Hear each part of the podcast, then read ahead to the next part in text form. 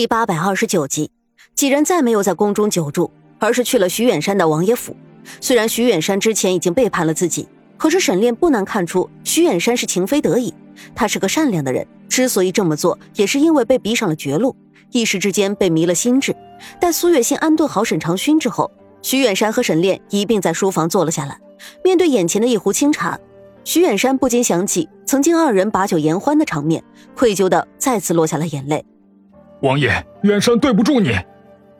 谁没有犯错的时候？我不怪你，只是，远山，我不明白，在这朝野之中，你并无利欲之争，为什么会卷入其中呢？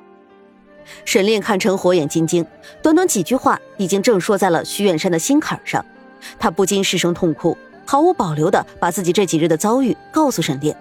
原来那一日，徐远山从小镇上把沈炼夫妇和沈长勋接到宫中，是满心欢喜，以为这回天下便可安宁了。结果心地自私冷酷，只想着自己。徐远山见沈炼不肯出手，也是烦闷。离开宫中之后，便一直郁郁寡欢。后来新帝传口谕，召他进宫。他原本以为是真的，却没想到去了之后，皇上病病殃殃，正在睡觉。景妃嘘寒问暖，先让徐远山去了别处。都是我一时糊涂，那一日我喝了他倒给我的一杯暖茶，之后。说到这里，徐远山面色通红，悔不当初。景妃，沈炼不由一愣。这个女子我倒是不熟悉，我离开宫中的时候，怕她还只是孩童一个。你和我说说，她究竟是个什么来路？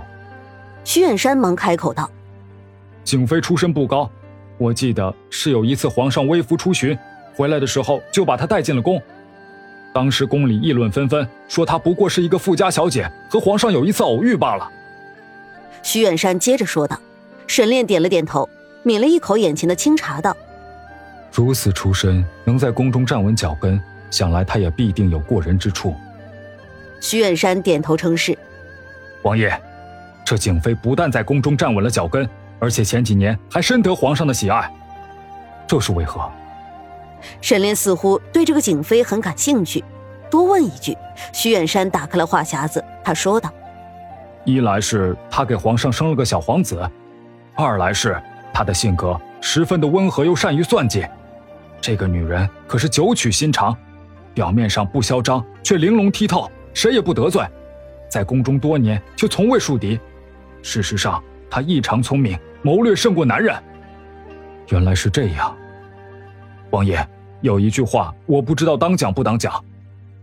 徐远山下意识的看了一眼沈炼身边一言不发的苏月心，低声的开口道：“你尽管说。”沈炼意识到什么，徐远山这才道来：“宫中有人拿景妃和夫人做比较，说论聪慧，自然是夫人更胜一筹；可论腹黑，这景妃却占了上风，都堪称奇女子啊。”沈炼听了徐远山的话，也很是吃惊。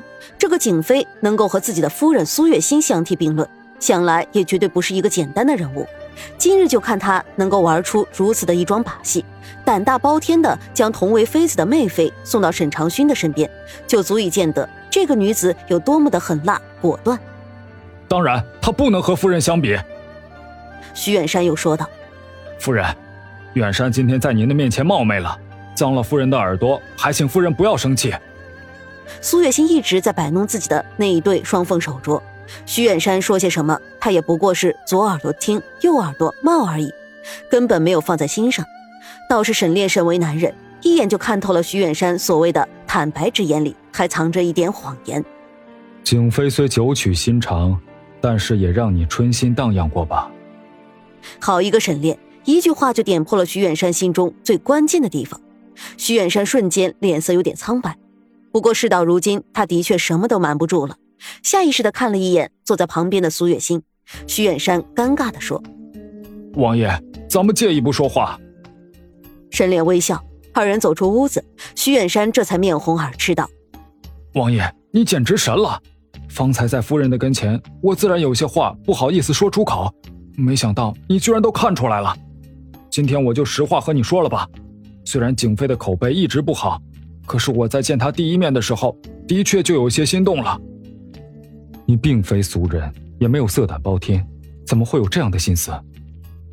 沈炼看着徐远山，微微一笑，徐远山却笑不出来。他低头道：“王爷，他长得极像我的亡妻锦儿，所以那一日景妃让我去跟他喝一杯茶，我就没有推脱。没想到一来二去，酿成大错。”沈炼明白，现如今徐远山是有把柄在景妃的手中，所以才必须为他所用，自然不会怪他。两人商议一番，决定将计就计，把事情彻底的翻盘。王爷，你真的觉得景妃会是这次事情的关键吗？徐远山虽然什么都听沈炼的，可依旧有些担心。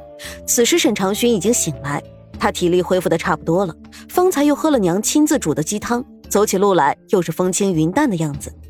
爹，徐伯父，长勋，你来的正好，爹问你一件事。爹，你说。沈长勋连忙看着沈炼，双眸精锐。那纯公主和你究竟是什么关系？你不可隐瞒。这件事，你必须一五一十的全部说清楚。沈长勋无辜，忙解释道：“我和她什么关系都没有，不过是那次庙会见过一次罢了。